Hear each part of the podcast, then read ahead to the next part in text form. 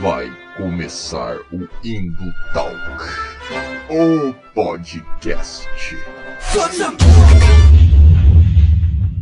E fala galera das interwebs, é isso mesmo, você já sabe o que está chegando depois dessa vinheta marota, você sabe quem sou eu? Não, eu sou arroba Valdirzeira, meu nome está aqui embaixo, e esse é mais um Indo Talk que está começando. Eu queria pedir já desculpas aí para nossa audiência, para o nosso convidado que vai chegar aí depois, mas a, a minha gravação não está 100%, né? Minha câmera não está 100% já há alguns vídeos, mas isso a gente arruma depois, tá? É, a gente está tentando também investindo em equipamento, então pode ser que a gente melhore isso depois. Pode ser não, vamos melhorar isso depois. Mas então é isso aí, chega de blá blá blá, tititinha, vamos ao episódio, né? Por que você está aqui? Por que eu estou aqui? Mas antes de começar, deixa só eu te fazer uma pergunta, tá? Quando foi a última vez que você tirou um tempo para você, para não fazer nada, absolutamente nada, nare, nada? Um momento livre, onde você não estivesse trabalhando, ou estudando, ou se formando, ou se capacitando, ou pensando no seu próximo projeto profissional, ou se atualizando para o mercado de trabalho. Quando foi a última vez que você teve esse tempo livre? Quando foi a última vez que você leu um livro que não é porque alguém do trabalho te indicou, que não é para melhorar seus resultados, ou que não é para um curso específico que você está fazendo para ser promovido? Bom, se você não sabe essas respostas, né, não se lembra quando foi a última vez, eu queria te desejar as boas-vindas. Seja bem-vindo, seja bem-vinda à sociedade do cansaço. Isso mesmo, essa sociedade aí cada vez mais produtivista, sociedade que está deixando a todos nós doentes, não é mesmo? E é sobre isso que nós vamos falar nesse episódio de Indo Talk. Mas você, você é formado em filosofia, você estuda filosofia, você pode falar disso? Você tem algum gabarito em sociologia para falar disso? Você está me perguntando. Não. e é por isso que eu não vou falar disso sozinho, né, cara? Por isso que eu trouxe reforços, como sempre nesse, nesse podcast aqui. Eu não gosto de falar nada sozinho, eu gosto de trazer reforços que entendem dos assuntos melhor que eu, né? Então, não fala abobrinhas. E hoje eu convidei o Miguel, eu vou chamar o Miguel aqui, ó. Ah lá. Fala, Miguel. E aí, gente, bom dia, boa noite, boa tarde, quando vocês estiverem assistindo, como estão? Tudo certo? Miguel, primeiramente, obrigado aí por topar, né, participar desse podcast aqui, marotinho que a gente faz. Tamo juntos aí, sempre à disposição. Né? Vamos conversar um pouco sobre sociedade do cansaço, né? Esse tema aí muito caro, muito contemporâneo, né? Muito, muito atual, né? Como disse a professora que teve aqui no episódio que a gente fez sobre ciências humanas, dolorosamente atual, né? Sim, sim, verdade. Se apresenta um pouco aí para nossa audiência, fala aí o que, que você estuda, por que, que eu chamei você aqui, né? Por que, que você pode falar melhor do que eu sobre esse tema? Bom, é, eu sou eu sou Miguel Bugalski, né? Sou aqui do Paraná. Eu sou estudante de filosofia ainda, estou no meu último ano, né? Estou entregando o TCC agora. É, sou estudante de direito também, né? Então estou fazendo essa, essa jornada de duas faculdades. E eu produzo alguns conteúdos para a internet de filosofia e principalmente, mas também ciências humanas, um pouco de direito, é, essas temáticas em geral.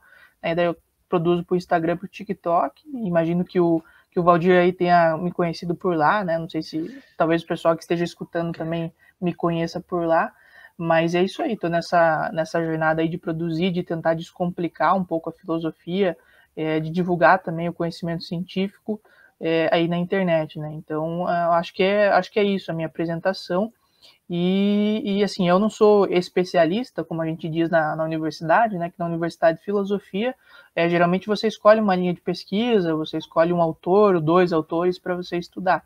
E eu não estudo assim meu TCC, né, o meu, nos trabalhos que eu faço, no futuro mestrado, eu não estudo Byung-Chul nem Foucault mas eu já li, né, já li as obras, já tive várias aulas sobre isso, então vou tentar contribuir um pouco no debate. É claro que aqui, ah, pela ideia que o Valdir trouxe, é fazer uma coisa introdutória, para apresentar alguns conceitos, para desmistificar algumas outras coisas, e não ser uma conversa acadêmica, obviamente, né. Então, numa conversa acadêmica, eu não seria a pessoa mais qualificada, mas eu acho que aí, para conversar um pouco introdutoriamente sobre esse assunto, eu acho que acho que dá para o gasto. Qualquer coisa, estamos aí. É isso. E o Miguel aí, como ele falou, ele é um divulgador, que eu acho que é isso que a gente está precisando, né? Nesse momento de internet, de tanta informação rasa, né? E superficial, e até fake news, até, né? Coisa mentiras rolando aí. É interessante ter essa galera que vai pegar o conteúdo que é acadêmico, que é duro, difícil, que nem por Foucault, né? Aí que a gente citou e o Miguel citou aí, e, pô, vai trazer isso numa linguagem acessível, né, introdutória também, claro, não, não vai esgotar o debate, porque rede social não tem como esgotar o debate, né, nem aqui a gente vai conseguir esgotar esse debate, muito, muito pelo contrário, mas introduzir, né, esse tema aí, o pensamento crítico, pelo menos, né, para a gente começar a refletir um pouco mais sobre os nossos tempos, né, eu acho que isso é importante. É, exatamente, apenas uma nota sobre essa questão da divulgação científica, que é uma coisa que a gente discute bastante, e não sei se vocês já perceberam, assim, tem várias, várias páginas, várias pessoas, vários canais que falam sobre sociologia, filosofia, história, né, as ciências humanas no geral, e a divulgação científica, assim, nas ciências humanas é um pouco diferente das ciências exatas, né? Aqui no Brasil é muito mais popular as ciências exatas, né? Nós temos canais muito mais populares e pessoas muito mais é, engajadas nesse tipo de coisa na internet. As ciências humanas nem tanto. E as ciências humanas têm uma peculiaridade, principalmente a filosofia, que a linha tênue entre você divulgar a, a, o conhecimento científico, né, divulgar o conhecimento é, da filosofia, conhecimento filosófico, e você banalizar o tema, você se tornar, digamos assim, na linguagem vulgar e popular, um coach, a linha é muito tênue. Então você está indo assim numa corda bamba. E pelo que eu percebo na internet, alguns colegas meus também percebemos isso, a maioria das pessoas que divulgam filosofia na internet, infelizmente, elas bambeiam muito para essa linha do coach, assim, bambeiam muito por essa questão de desenvolvimento pessoal, de uma filosofia individual, que não é necessária, que é, uma parte da filosofia, claro, mas é 5% da filosofia. E, infelizmente aí nós temos páginas grandes, grandes intelectuais e grandes divulgadores filosóficos que acabam indo por esse caminho, né? É, que são até conhecidos, tem né, canais com milhões de pessoas assistindo, né? Então, infelizmente, nós temos esse problema aí na filosofia, que nas outras ciências nós não percebemos, assim, né? Tem um canal muito bacana que eu, que eu sigo, que, que ele divulga física, né? Que é o Ciência Todo Dia. E ele é bem fiel, assim, ele, ele é bem fiel ao conhecimento científico, ao método e tudo mais, o que a gente percebe que não não tem muito aí na filosofia, né? Infelizmente, né? Apenas uma, uma nota de rodapé, uma observação sobre esse mundo aí de divulgação científica, que é muito é muito complicado, assim, é uma linha muito tênue. Total, total, concordo 100%, né? Inclusive, que mais tem na internet é página de Facebook com trecho de filosofia sem contexto nenhum, né? Pois que é. Pois só é. atrapalha. Mas eu discordo só quando você fala que ciências exatas não tem isso aí, cara. Agora que essa nova onda aí de terraplanismos aí que a gente tá vendo, tem, tem senador da República aí falando que vacina tem feto, né, cara? Então. Pois é, mas daí, daí assim, eu concordo com você, eu acho que é verdade isso realmente. Mas essa questão da, das fake news e da vulgarização da ciência é uma coisa que acontece em tudo. Mas eu acho que na, na filosofia, em especial, é, é uma coisa que tem pessoas com autoridade com visão nacional, que são assim entendidos como intelectuais, é, que tipo fazem esse tipo de tratamento de coach. Agora, nas ciências exatas eu vejo menos, eu vejo as pessoas que têm autoridade, que têm mais é, visão, realmente são pessoas que, que, que tratam mais seriamente o assunto. Essas, essas questões de fake news, apesar de é, de serem muito populares, elas são populares entre as pessoas que não são do meio, digamos assim, que não são formadas, que não, não têm esse, esse trato, sabe? Agora, na filosofia, eu vejo, inclusive, pessoas que são formadas, têm mestrado, doutorado, escrevem na academia e acabam, não sei se é por escolha, não sei se é por estratégia de marketing, se posicionando nesse, nesse caminho, assim, de tipo, é, que eu chamo de vulgarização da filosofia, né? Você caminhar para essa questão de coach, de desenvolvimento pessoal, da filosofia individual. Então, acho que talvez seja uma escolha mesmo.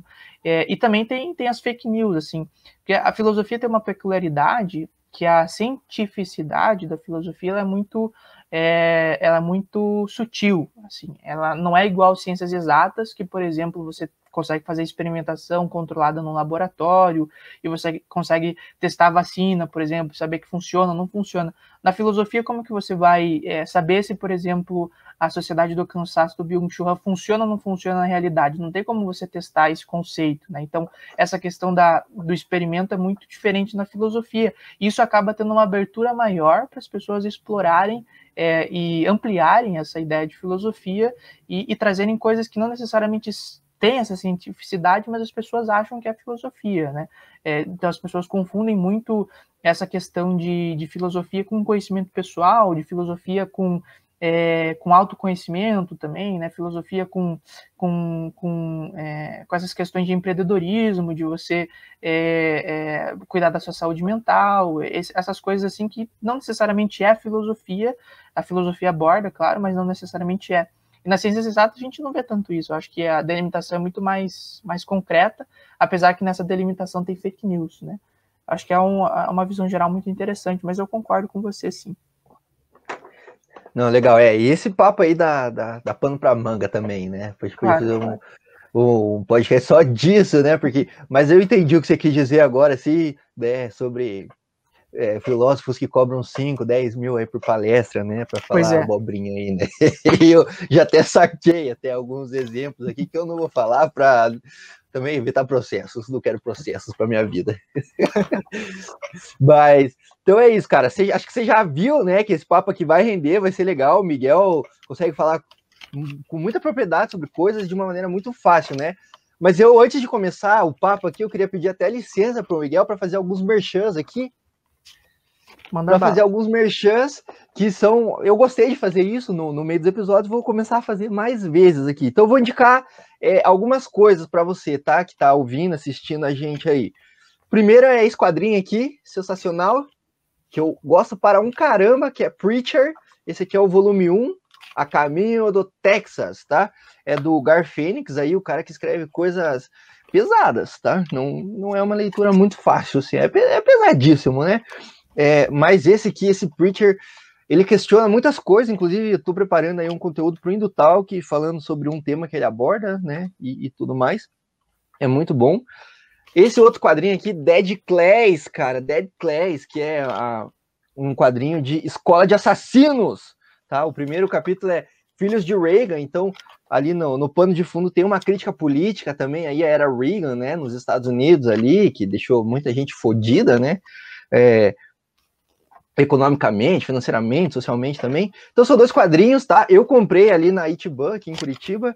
Quem mas tem link na Amazon para comprar também. Vou deixar aí linkado. Você pode comprar por esses links e ajudar o Indutal, que é ficar vivo, né?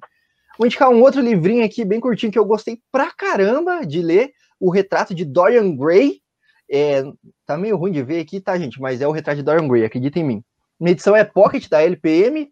Vou deixar aqui o link também. Eu gostei pra caramba de ler, cara. É um. Cara, é um. É um livrinho bem curtinho, você lê rapidinho, mas a história é muito intrigante ali e tal, e, e bem legal. E por fim, o tema desse episódio, né? Que é o. De fato, a sociedade do cansaço aqui, né? Que é o que a gente vai falar nesse episódio, né? Então, também, esse aqui é um livro mais filosófico, na verdade, ele é, ele é de filosofia, né? Mas não achei a leitura dele difícil, muito pelo contrário, acho que é uma leitura muito fácil, acessível, apesar de, de ser bem complexo, de você ter que digerir o livro, ficar pensando, refletindo nele, tá?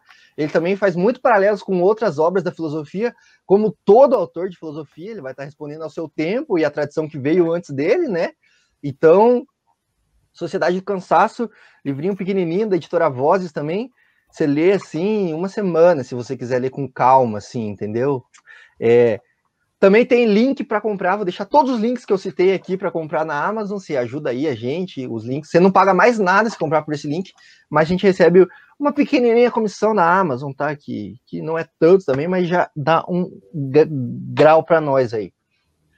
E e claro, não posso deixar de falar, né? Já ia quase me esquecendo de deixar aí o nosso site, www.indotalks.com.br, onde você encontra artigos de opinião, resenhas críticas, cultura pop e filosofia misturadas num liquidificador muito doido que a gente faz aqui. A gente está também no Instagram, arroba Indotalks, né? Lá a gente faz algum conteúdo e tal, exclusivo, e divulga os Indo Talks, né? Falei já demais, já, já me divulguei também, chega. É, você gostou das minhas indicações, Miguel? Você conhecia ela? Gostei, gostei bastante, principalmente do Dorian Gray. É, legal, eu li, eu tenho esse livro faz uma cara, ele já tá até descascando já, mas eu, eu releio ele eventualmente. Mas, cara, vamos, vamos lá, vamos começar a introduzir só, só de leve aqui a nossa pauta aqui. Cara, só dá um resuminho aí pra galera aí, o que, que é essa sociedade do cansaço aí que a gente vai estar tá falando nesse episódio. Bom, a sociedade do cansaço, assim, bem resumidamente, ela é uma teoria que o Byung-Chul Han, que é um, é um filósofo sul-coreano, mas ele é naturalizado agora alemão, e ele dá aula na Alemanha, né? E ele é um descendente da teoria do Heidegger, então ele usa bastante conceitos do Heidegger. Então, o, essa teoria da, da sociedade do cansaço é uma teoria que o, que o Byung-Chul Han faz principalmente para é, encontrar uma patologia. Então, no primeiro capítulo, aí ele faz uma, uma breve digressão e ele compara as patologias é, do nosso tempo agora com patologias virais. Uma coisa interessante quando vocês forem ler é que a linguagem que ele utiliza é uma linguagem que você parece que está lendo um artigo científico da física, da medicina, porque ele usa esse, esse aparato conceitual que a gente chama na academia, mas tipo são palavras. Ele usa essas palavras que parecem que está sendo um médico falando. Então, em vez de falar ah, a, a, depressão, ele utiliza a patologia mental, por exemplo. Né? Então, ele, ele, utiliza essas palavras aí é, da medicina para dizer, para exemplificar que ele está querendo dizer que a depressão, que essas patologias neuronais, igual ele chama, são novas patologias comparáveis a vírus. Então ele utiliza muito essa questão, dessa questão viral. Então essa, essas patologias neuronais, a depressão, TDAH, esse tipo de coisa, são é, o vírus da nossa sociedade atual, né? Coincidentemente, a gente está falando disso numa pandemia, né? Que interessante. E daí ele, ele utiliza isso no primeiro capítulo, e a partir dessa constatação inicial que ele vai fazer, né? Então, primeiro ele assim, fazendo uma analogia com o médico. Primeiro ele diz o sintoma. Né? Ele diz, olha, o sintoma é tem bastante depressão, tem bastante TDAH na nossa sociedade, o pessoal está esgotado, tem muita ansiedade. Esse é o sintoma que ele está dizendo da nossa sociedade. Então, Byung-Chul fazendo uma analogia, ele é como se fosse é, um médico né, um psicólogo da nossa sociedade que está analisando toda ela. E daí ele diz assim, né, é, ele diz as nossas patologias, os nossos, os nossos problemas. E a partir disso, ao longo do livro, ele vai dizer as causas. E daí a principal causa disso, né, a causa central desse tipo de coisa é a sociedade do cansaço, que causa todos esses problemas e, e tem motivos do porquê isso causa, né, que a gente pode abordar aí na, ao longo do, do, do podcast. Mas o principal motivo é a constante pressão por desempenho. Essa que é, que é o principal motivo. E isso, é, na verdade, é uma consequência da, é, do homem. Ele até tem uma, tem uma frase no livro que ele diz assim: é, a sociedade do desempenho, do, do cansaço, se caracteriza pela é, pelo homem que tem pressão, que tem dificuldade de ser a si mesmo. É isso que ele, assim, acho que resume bem o que é a sociedade do cansaço. A gente pode é, abordar e desdobrar o que ele quer dizer com isso ao longo do, podcast, mas é, é basicamente aquele. A, a, o período que nós estamos vivendo é um período em que o homem tem muita dificuldade de ser si mesmo. Ele cria empecilhos, a sociedade cria empecilhos, que ele tem muita dificuldade de, de ser aquilo que ele quer ser basicamente.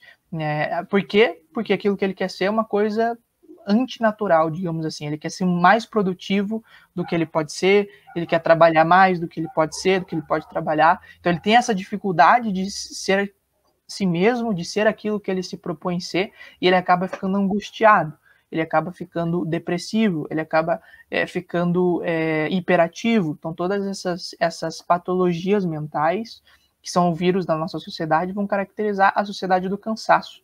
Né? Ele vai, ali mais para frente, a gente conversa o que ele quer dizer com esse cansaço. Ele faz distinção de dois cansaços, basicamente, um positivo e um negativo. O cansaço da nossa sociedade do cansaço é o negativo, né? não o positivo. Não, é legal. É, você fala, é, você começou falando que ele é um, o médico da sociedade, né? Eu acho que é, que é bem isso, né? Ele faz um diagnóstico, assim, e é legal que você falou da pandemia, porque eu tava, comecei a ler o livro, né? E aí no comecinho ele já fala, ah, a gente não vive mais numa sociedade, é, como é que ele usa o termo que eu não achei no livro aqui, mas é a, da sociedade do Isso, viral. A gente não vive uma sociedade viral. E aí eu fiz, ah, filha da mãe, 2021 aí a gente tá vivendo a sociedade viral, sim. Pois é, Ó, é, coronavírus escreveu, ele escreveu esse, esse livro pela primeira vez em, é, em 2015, eu acho, 2016. Ele foi traduzido para o português aqui em 2017, pela primeira vez. Então ele deve ter escrevido uns dois, três anos antes. Então faz aí uns Isso. bons seis, sete anos, né? Então ele não previu, né? Quando ele fala viral, ele está se referindo à nossa a, a, gripe espanhola, que teve em 1916, 17, né? E daí morreu bastante gente e tal. E, e, e também fala das outras crises virais que, que, que caracterizaram o século XX, né? O HIV, as outras gripes e tal, principalmente. Sim, é, mas é, também não tinha como ele prever, né? Não é a área dele, né? Ele é mais é. filósofo, né?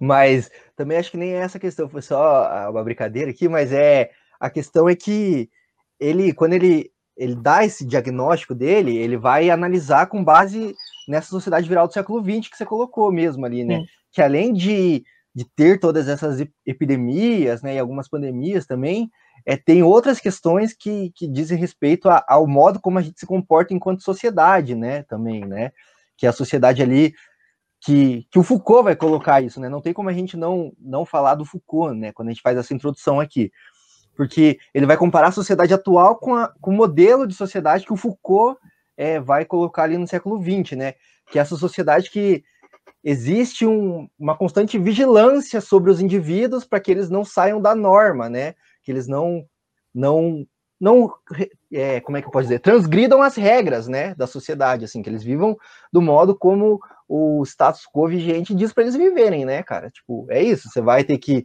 estudar você vai ter que trabalhar e se você fizer alguma coisa errada você vai ser preso se você começar a questionar demais você vai para o manicômio e não é à toa que essas instituições são tão parecidas né tanto na estrutura física né quanto na, na no modo de de existir enquanto instituições sociais, né? Mas aí o, é, é, o Biang, né, ele está comparando essa sociedade que o Foucault descreveu com a sociedade agora, né?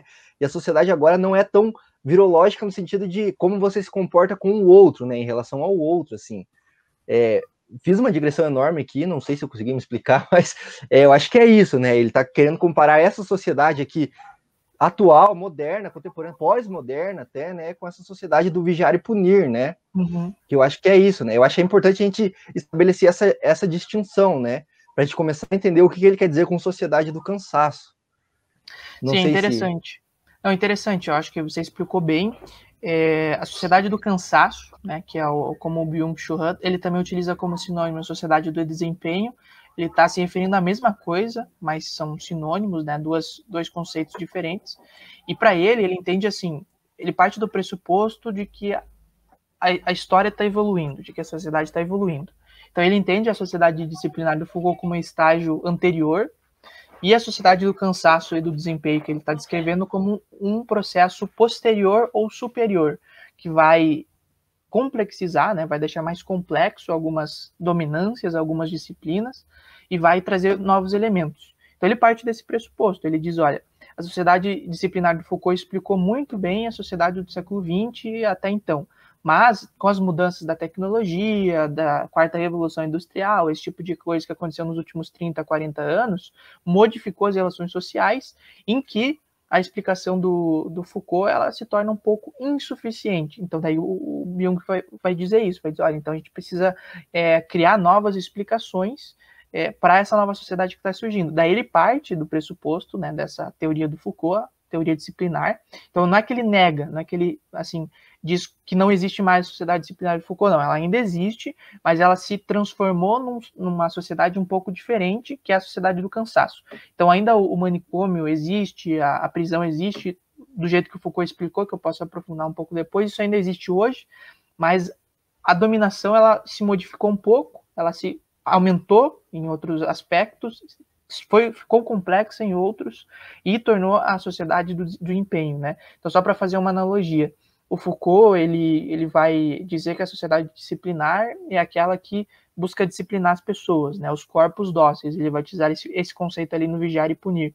Interessante que o Vigiar e Punir é um livro de 1975, né? Então a gente está falando aí de um livro até relativamente recente na história da filosofia, mas que, assim, a gente falando de como as coisas evoluem, é um livro até antigo, né? Tem acho que vai fazer 40 e poucos anos, não sei. E, e daí, daí ele vai dizer lá que, que a sociedade disciplinar ela busca tornar os corpos dóceis com um único objetivo, que é produzir mais. Né? Então ele vai ali fazer uma, uma recapitulação da, da divisão social do trabalho, de como a, o sistema capitalista foi se consolidando, de como o Estado foi se consolidando, de tal forma que os corpos fossem disponibilizados na cidade, no trabalho, é, na igreja, na escola, é, no, né, na, nas prisões, de, de forma que eles tenham a máxima produtividade né, que eles sejam mais produtivos possíveis e, portanto, eles devem ser dóceis, eles devem ser maleáveis. Então, Foucault vai dizer isso.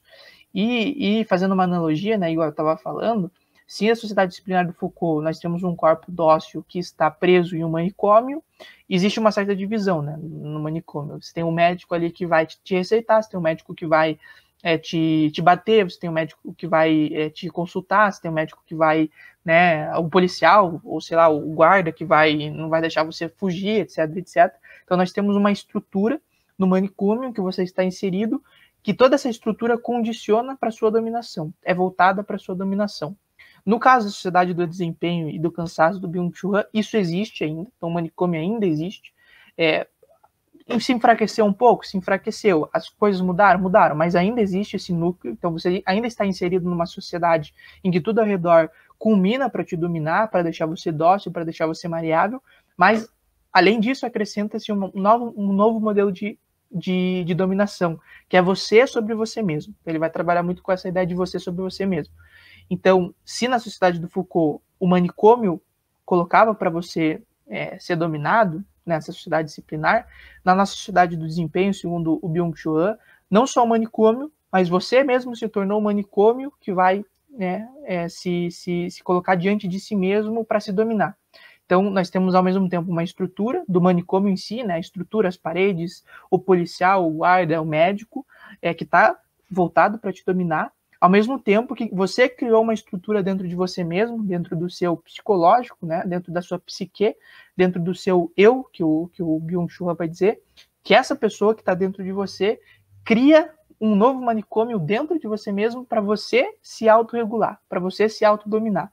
Então, na sociedade, a principal diferença na sociedade do Foucault, a imposição vinha de fora, agora a imposição vem não só de fora, mas de dentro, principalmente. Então, é como se a sociedade disciplinar tivesse internalizado nas pessoas, internalizado dentro do, é, das vontades, né, da psique da pessoa, e que ela reproduzisse aquilo é, aquilo que, que ela era imposta a ser fazendo por, pelo policial, pelo manicômio, agora ela, ela, faz em si mesmo. Então você é a sua própria prisão, digamos assim, né? Então essa, essa é a principal diferença que acontece. Cara, e esse, eu acho que é bem isso que você colocou, assim, né? Pela minha leitura, pelo que eu entendi também, é é, se explicou, cara. Eu acho que para mim ficou até mais claro até do que eu tinha entendido até. Mas o é o pulo do gato, né, do sistema, assim, capitalista neoliberal, né, cara? É o assim, porra, olha a sociedade que, do, que o Foucault tá analisando. Porra, tem a cadeia, uma puta de uma estrutura, né? Você tem um monte de policial para manter os detentos na linha, né? Você tem. E aí o Foucault aqui no Vigiar e Punir, ele vai começar a falar sobre a história das prisões, né? Sim. E aí ele ele vai falar que no século XX, né, depois ali da Revolução Francesa, a justiça começa a se distanciar da pena, né, por qualquer que seja a razão, né, por pelo pelo juiz não querer sujar as próprias mãos, né, com a pena, sei lá, por qualquer que seja a razão. Mas todo esse aparato é criado também para manter os corpos dóceis, né? Tipo, pô, tem um juiz, você tem aí o, a, o direito, você tem é, uma estrutura institucional, que é a prisão, que vai precisar de chefe de prisão, vai precisar de policial, vai precisar de um monte de coisa, manicômio também, né? Pô, você está questionando demais o sistema. Será que você não está maluco das ideias, cara? Vamos colocar você aqui nessa, nesse, instituição que também, porra, precisa. Você comentou aí, tem a, as paredes, a estrutura física, precisa de uma manutenção. Tem as pessoas que são contratadas para ficar lá, mantendo as pessoas no lugar, né? E tudo mais. Cara, olha que puta rolê, que puta trampo, né, para o sistema manter e todas essas instituições para tipo manter as pessoas na linha, né? E agora a sociedade do cansaço veio, o neoliberalismo conseguiu colonizar a nossa mente, né, cara? Fala assim, bicho, não precisa de tudo isso, né? É só as pessoas começarem a advogar pelo sistema, começarem a advogar por esse processo de produção capitalista cada vez mais desenfreado, que a gente tá, tá safe, né? E aí, tipo, é isso que ele vai colocar como excesso de positividade também, pelo que eu entendi, né? Você foi colonizado, eu, todos nós aqui estamos sendo colonizados a todo momento para pensar assim, pô, se eu produzir mais do meu trampo, eu vou ganhar um aumento, vou ganhar uma promoção. Falando agora como estudante de publicidade, essa realidade é uma merda, cara, porque cara, rede social veio aí para facilitar muito a vida da gente, mas veio também para causar um puta de um transtorno, que é a rede social, o algoritmo está mudando a todo momento, e você, enquanto profissional de publicidade, você tem que estar tá ligado nisso, e você tem que produzir, cara, 800 mil posts por mês para cliente, você tem que fazer cursos e mais cursos, porque o que você aprendeu ontem já está desatualizado, e tudo isso vai, tipo, gerando na gente um, um excesso, né, cara, de performance, assim, você tem que, você nunca consegue, tipo, atingir um objetivo, quando você atinge o objetivo, é, o que a Dilma estava falando, né? Quando você atinge a meta, você tem que dobrar a meta, entendeu? Porque a meta já está obsoleta, cara, tá ligado? E eu acho que é isso, né? O pulo do gato desse sistema capitalista, né? Que o, que o filósofo aqui vai estar tá descrevendo, né? Não sei se eu se é isso mesmo, se eu viajei também. Perfeitamente isso. Isso que você descreveu, o, o Byung-Chul vai chamar de DOP. Lá no capítulo 7, depois até vou ler um trechinho para assim, vocês entenderem melhor, ele vai chamar de doping, é, que é essa, essa constante é, necessidade que você precisa de mais, né, de ser mais, de precisar mais. Então nunca é suficiente, né? Essa, essa, essa, esse incentivo que é incentivado pelo sistema, pelo, por você mesmo, né? É isso que eles chamam de doping. E, e você colocou vários elementos assim bem complexos, né? É, que eu acho que é interessante talvez a gente abordar. É, porque assim, um dos papéis de quem faz filosofia, né, de quem estuda, de quem é professor, é você pegar esses elementos que parece que não tem nada a ver ou que parece que estão conectados e você deixar eles bem claros, né? Então, por exemplo, nós temos o conceito de sociedade disciplinar de Foucault, que mais ou menos vocês entenderam. Nós temos a ideia de corpos dóceis, mais ou menos vocês entenderam. Aí nós temos agora que você comentou, neoliberalismo, o que, que se trata, né? Por exemplo, o Byung-Chul Han ele não usa neoliberalismo aqui no livro, se eu não me engano. Ele, na verdade, deve usar uma, uma, ou duas vezes, né? Ele usa outras palavras. Mas tudo isso que ele está descrevendo é isso que se convencionou chamar de neoliberalismo, né? É, que na, nada mais é do que uma retomada do, do liberalismo clássico do século XIX, agora nos anos 80, 90, depois ali da, da crise da União Soviética, que ela começou. Não, os Estados Unidos ganhou a Guerra Fria, entre aspas, com o homem na Lua, deu a crise do, do petróleo e tal, então o, o sistema é, da União Soviética começou a perder a sua, a sua é, capacidade de competir com os Estados Unidos, e aí houve essa, essa retomada de um liberalismo que foi chamada de neoliberalismo, né? E ele se caracteriza basicamente pela retomada, né, principalmente da, dos ideais liberais do século XIX. Então, a ideia é, da livre iniciativa, a ideia da autonomia privada como sendo central dentro de uma, de uma sociedade. Então, o indivíduo ele é muito importante. A ideia a ideia de que é, o Estado não, não deve interferir nas questões privadas, então a autonomia privada é muito importante a ideia de que o Estado não deveria intervir na economia, que é uma coisa nova. No liberalismo clássico, o Estado é, intervia bastante na economia, comparado com o que intervém hoje. Então, o neoliberalismo ele aprofunda essa questão, ele diz que o Estado deve é, interferir ainda menos na economia. É, defendem também a, a, ideia do neoliberalismo, é, um, um, mundo, um mundo é, uma economia da, da, com poucos gastos do Estado, né, onde as pessoas pudessem desenvolver de acordo com o seu privado, etc, etc. Então, do ponto de vista político-econômico é isso, mas é, aí o que o Foucault ele vai colocar, é, já nos anos 70, nos anos 80 e outros teóricos também, né, teóricos do neoliberalismo, tem o Deleuze que a gente pode até falar mais para frente, eles vão dizer que essa, essa ideia política econômica como é uma, uma, uma das coisas que move a história, então eles acreditam que a política e a economia são uma das principais coisas que move a história, elas interferem em outras questões, como culturais, elas interferem na vida privada, elas interferem é, nas questões é, é, não só não só políticas econômicas e culturais da vida privada, mas em, em todas as relações na, na, arte, elas, elas interferem em todas as relações sociais. E, e, e, assim um exemplo disso é que, por exemplo, uma pessoa tem culturas hoje em dia, né, a cultura de, por exemplo, dos, dos ingleses de tomarem chá às cinco horas. Ela é diferente é, da cultura de um, de, um, de um inglês no século V antes de Cristo, né, ou no século V depois de Cristo, sei lá, na Idade Média, ele tinha uma cultura diferente, porque a sociedade, política e economicamente, estava né, no feudalismo e tal, esse tipo de coisa era diferente.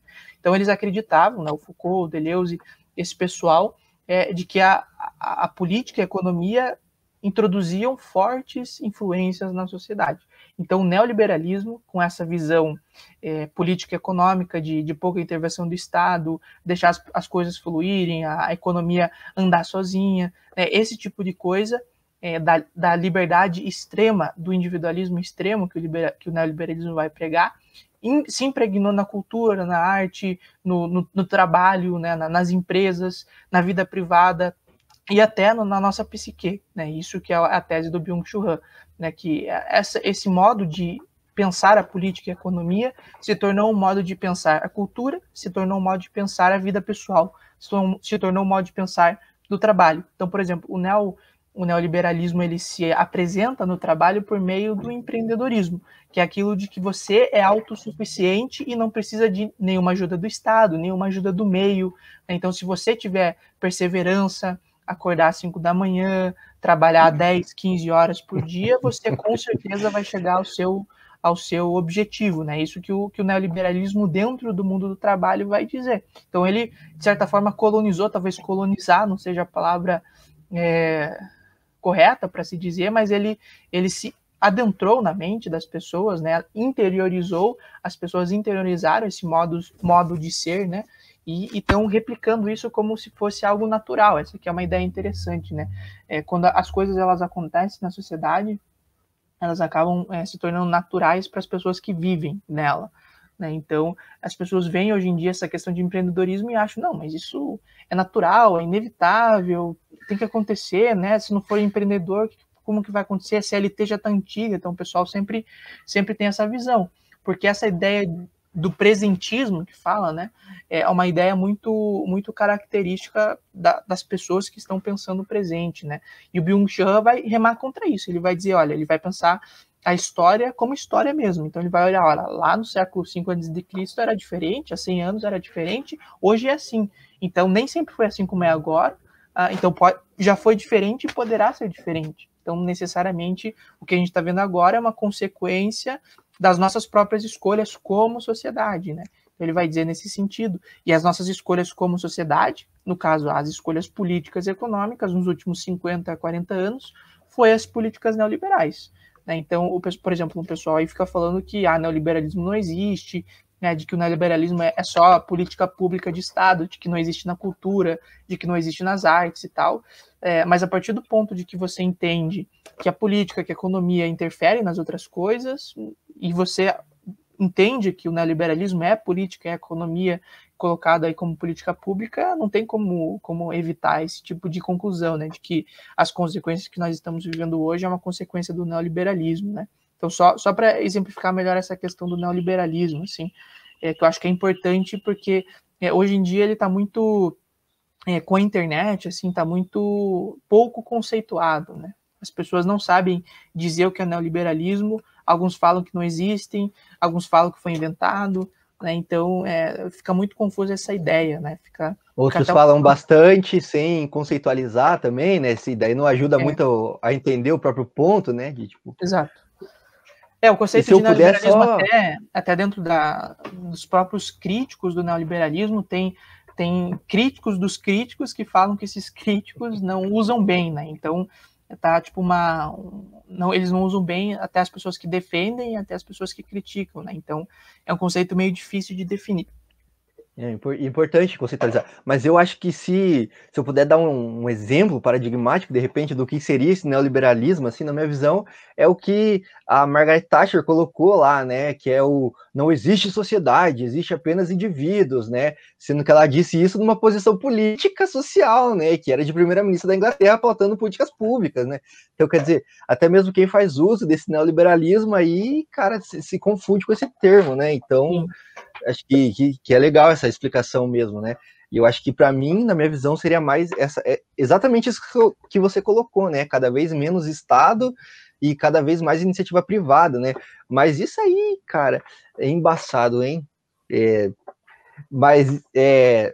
É, mas que... ó, por que, por que eu disse essa questão do neoliberalismo? Porque é, ele vem se complexizando, né? Então, ele surgiu nos anos 70, 80, em que era mais é, iniciativa privada de grandes empresas. Aí ele foi se complexizando e virou microempresa. Aí ele virou microempreendedor individual. Aí você virou é, você mesmo virando empreendedor. Aí você, assim, chega ao ponto que hoje em dia as pessoas estão é, contratando outras pessoas para fazer a agenda delas é, no dia, né? Para é, tipo você cria uma, você você se torna uma empresa, né? O Byung-Chul até fala isso. Você é, se torna um empreendedor é, de si mesmo e você você é SA que ele fala, né? Você é limitada, você vira uma, uma empresa que, tipo, tem a divisão ali do, do, do, ponto que você vai produzir, né? Você vai trabalhar, tem um ponto ali que você vai se divertir, né? Tem o setor, vamos chamar de setor, né? Já que é empresa, tem o setor produtivo, tem o setor é, da cultura, que você vai ver filme, tem o setor que você vai dormir, então você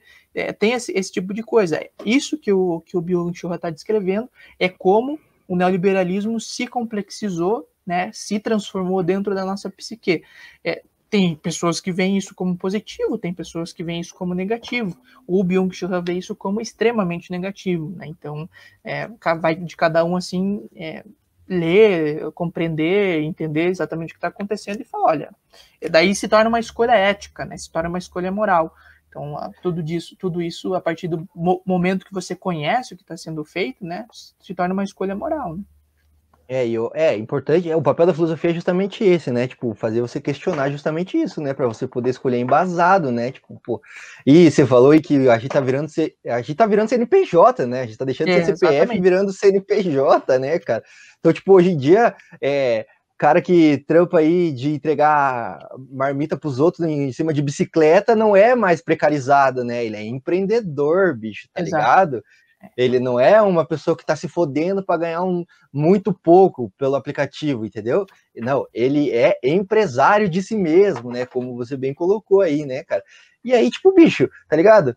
Querem romantizar isso, né? Então, aqui já deixando claro minha posição para quem tá ouvindo, não, não, não escondo, nunca escondi também, nunca tive medo de esconder, mas, tipo, é, é uma merda, entendeu? Porque aí o próprio Byung-Chul Han vai falar aqui no livro o que, que isso causa, né, cara? Causa uma série de problemas, né? Como a gente comentou ali no começo, a nossa sociedade, a gente enquanto indivíduo e enquanto sociedade, a gente tá adoecendo, né, cara? A gente tá cada vez mais desgastada. Porque se na sociedade do Foucault, que a gente comentou ali de volta, resgatando esse tema, mas se na sociedade do Foucault a gente tinha é, delinquentes e loucos, vamos colocar nesses termos aqui, é, na sociedade do Byung-Chul, a gente tem, e desculpa aí o, o Byung, eu não, não sei falar o nome dele, cara, é, me perdoe mesmo, mas coreano não é minha língua forte mesmo, mas o, mas nessa sociedade que a gente está vivendo, o desempenho que ele vai colocar, cara, a gente tem um índice enorme de depressão, a gente tem um índice enorme de ansiedade, as pessoas não conseguem mais esperar as coisas, as pessoas estão ficando doentes, cara, tá ligado? Porque a todo momento você está sendo cobrado para produzir, produzir, produzir, produzir. O Miguel, por exemplo, como produtor de conteúdo para internet, deve saber já. A gente aqui também, do que sabe como é essa realidade de produtor pequeno, né? Pô, Cara, você tem que produzir pra caralho, cara. Você tem que produzir, produzir, produzir pro algoritmo tentar entregar alguma coisa para você, entendeu? E aí, tipo, vem essa pressão, cara. Você fica ansioso, você fica a todo momento recebendo informação, você fica depressivo, você fica se comparando com as outras pessoas e a pessoa ali mostra no Instagram uma vida linda para você e você ali se fodendo, trabalhando, tá ligado? E e é isso que ele vai falar, né? Que ele vai descrever como uma patologia do nosso tempo, né, cara? Que são essas doenças é, psicológicas, né? Psiquiátricas. Isso, exatamente. Assim, ó, fazendo um, um para a gente entender, nas palavras do, do Foucault, eu separei assim três passagens que eu acho que resumem bem, né? O, o livro A Sociedade do Cansaço, ele, ele traz várias concepções, né? Então, por exemplo, ele traz o Nietzsche, ele traz o Heidegger, ele traz um psicólogo chamado Yering, se não me engano, Yering, alguma coisa assim. Ele traz, é, ele traz a Hannah Arendt, ele traz o, é, o, o Agamben, então ele traz vários filósofos assim, completando a ideia dele e argumentando assim, tipo, citando eles. Mas a, a, ideia principal dele traz Foucault, claro, né, que eu esqueci. Mas a, ideia dele pode ser resumida assim, tipo, ele percorre o raciocínio em que ele define, em que ele explica, em que ele coloca as, as consequências, que é mais ou menos o que eu vou, vou tentar ler aqui para vocês nas palavras dele. Né? Então, lá no capítulo 2, ele coloca assim: ó, Sociedade Disciplinar de Foucault feita de hospitais, asilos, presídios, quartéis e fábricas, não é mais a sociedade de hoje, aquilo que a gente comentou, né? Em seu lugar, há muito tempo entrou uma outra sociedade, a saber, uma sociedade de academias de fitness, prédios de escritórios, bancos, aeroportos, shopping centers e laboratórios de genética. É exatamente isso que a gente está comentando, e não é difícil de perceber isso na nossa sociedade, né? A gente sai na rua e percebe. A sociedade do século XXI, ele continua, não é mais a sociedade disciplinar, mas uma sociedade do desempenho, aí ele conceitua. Também seus habitantes... Eu acho... Fale. Desculpa te cortar, só eu acho que ele podia ter colocado coach aqui também.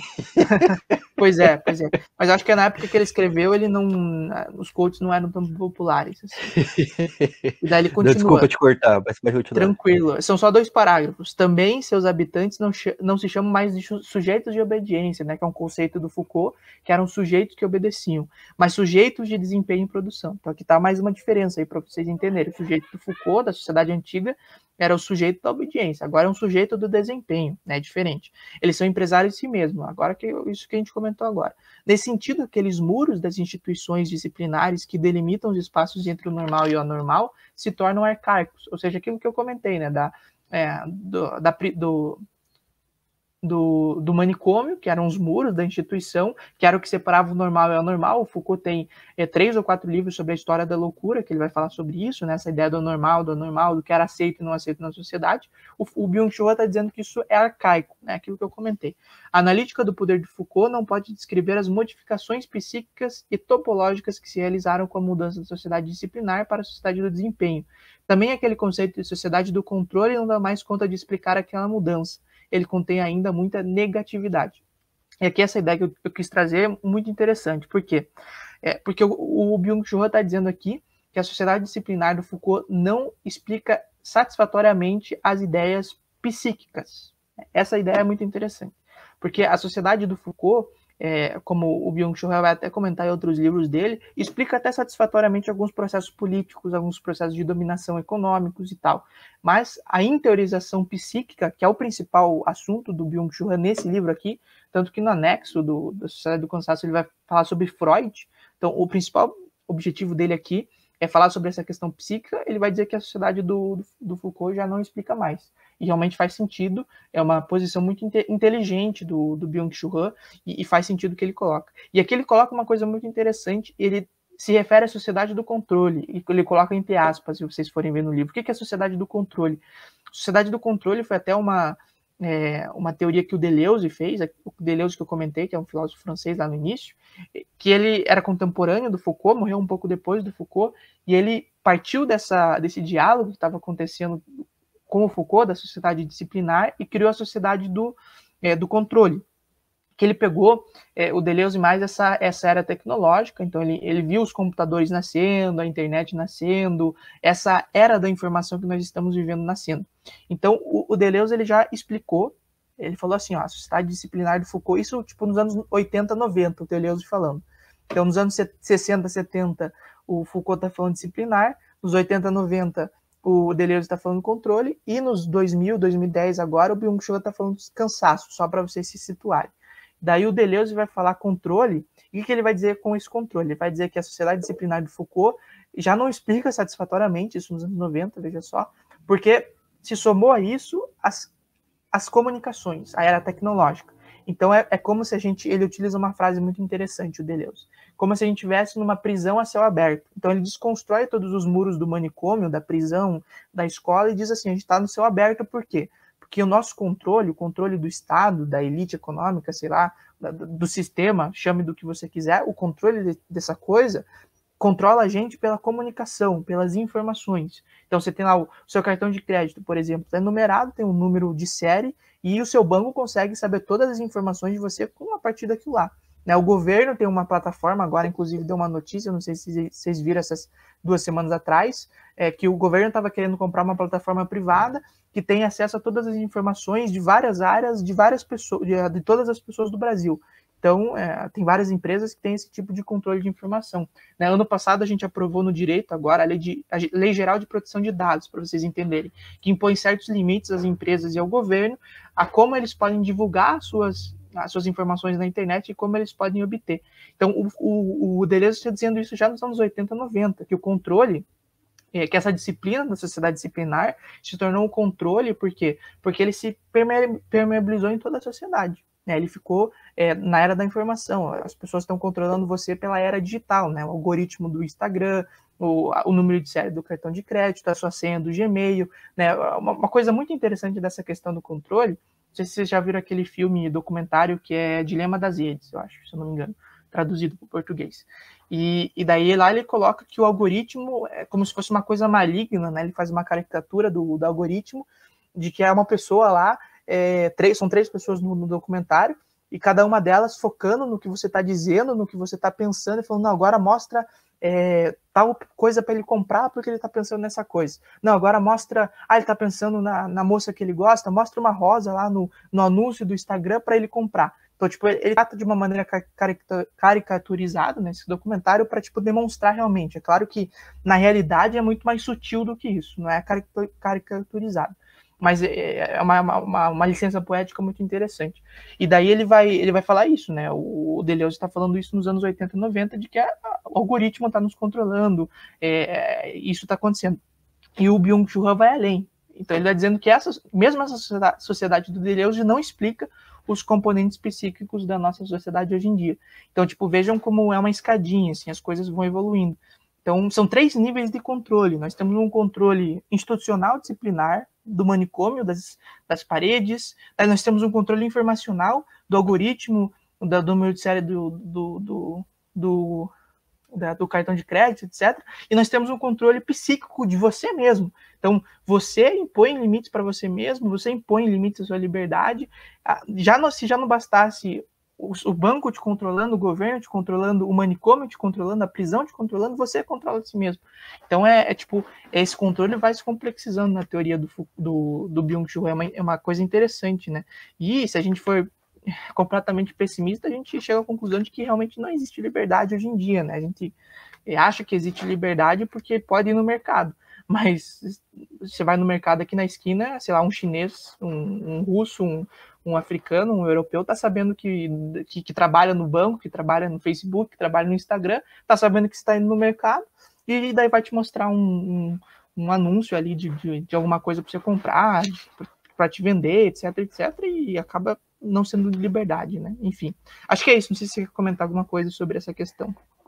Não, eu, eu, eu tô, tô, estou de boa, tô.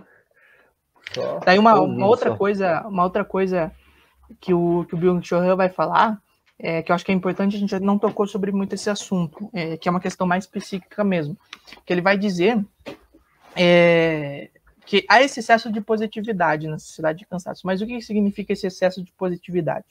Né? Como que ele se desdobra? Daí ele vai fazer uma analogia com Hegel, né? É, na verdade, mais com Adorno, é, da dialética negativa que o Adorno chama, né? Que é uma, que é uma composição de extremos, né? Do sim, do não, do escuro, do claro, na sociedade.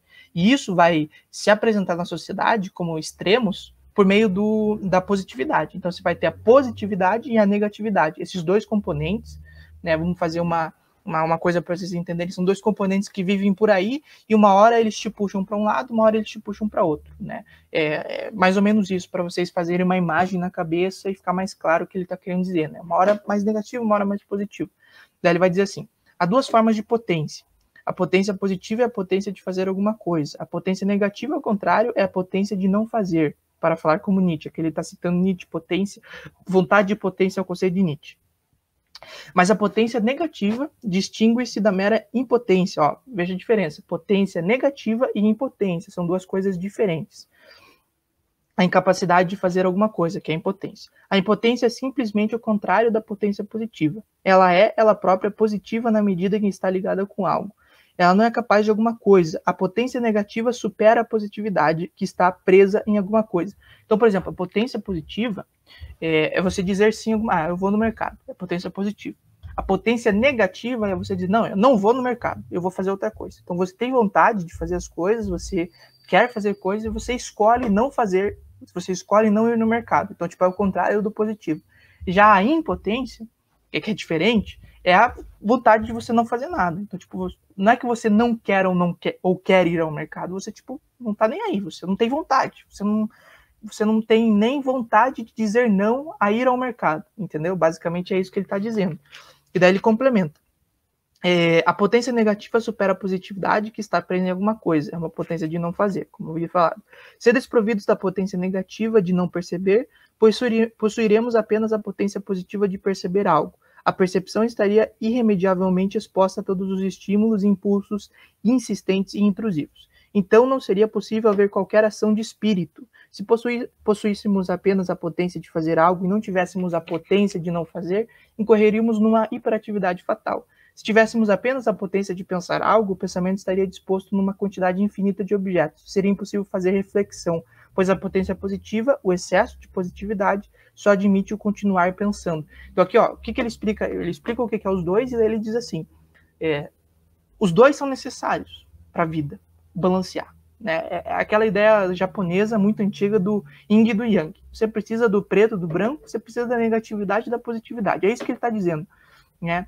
É, então você precisa do fazer e você precisa do não fazer ativo, que é aquilo de não ir no mercado. Então você é um momento que você separa para você mesmo, para você pensar, para você descansar, para você fazer o que você quiser, no momento que você não está fazendo, sei lá, trabalhando, estudando, etc, etc. Você precisa disso. O excesso de positividade, portanto, e ele vai concluir aqui, é você estar totalmente ligado no yang, digamos assim, totalmente ligado no positivo, no fazer. Você quer fazer, fazer, fazer, fazer, fazer, fazer e não para para não fazer, entendeu? E daí esse excesso de positividade gera uma impotência, que é aquela vontade de não fazer nada. Então, tipo, quando você balance, balanceia muito bem as duas coisas, você tem um momento que você está muito produtivo, você faz as coisas, você né, tem essa, essa, essa ideia, daí você para e você vai não fazer. Você tem um espaço para não fazer. Daí você descansa, você reflete, você tem o tédio. Né, ele, vai, ele vai estar aqui uma, mais, mais à frente ou mais atrás, não me lembro. Ele vai estar o Walter Benjamin, que ele fala que o tédio é necessário para para você se tornar uma pessoa melhor, para você refletir, para você é, pensar, né? Você escrever, você assim se tornar melhor consigo mesmo. E daí, se você só tem essa positividade, você vai tipo se embriagar disso e você vai ficar impotente. Então você não vai ter vontade de fazer nada. E para concluir, ele coloca a, neg a negatividade do não para é também um traço essencial da contemplação. Na meditação Zen, por exemplo, tenta-se alcançar a negatividade pura do não para, isto é, o vazio, libertando-se de tudo que aflui e se impõe. Assim, é um processo extremamente ativo e algo bem distinto que passividade. É um exercício para alcançar em si um ponto de soberania de ser centro. Se possuímos, possuís, possuíssemos apenas a potência positiva, estaríamos, ao contrário, expostos da forma totalmente passiva ao objeto. A hiperatividade é paradoxalmente uma forma extremamente passiva de fazer, que não admite mais nenhuma ação livre, radica-se numa absolutização unilateral da potência positiva. Ou seja, aqui ele explica em, em palavras é, filosóficas e psicológicas o que ele está querendo dizer, né? Que a hiperatividade ela, ela, ela gera isso daí.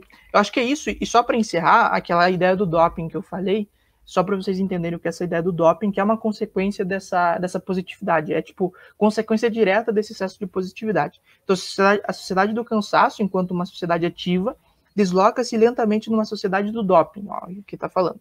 Nesse meio tempo, também a expressão negativa doping cerebral é substituída por neuroenhancement, o doping possibilita, de certo modo, um desempenho sem desempenho. Ó, um desempenho sem desempenho. Todavia, há também cientistas sérios que argumentam que será, de certo modo, irresponsável não utilizar tais substâncias.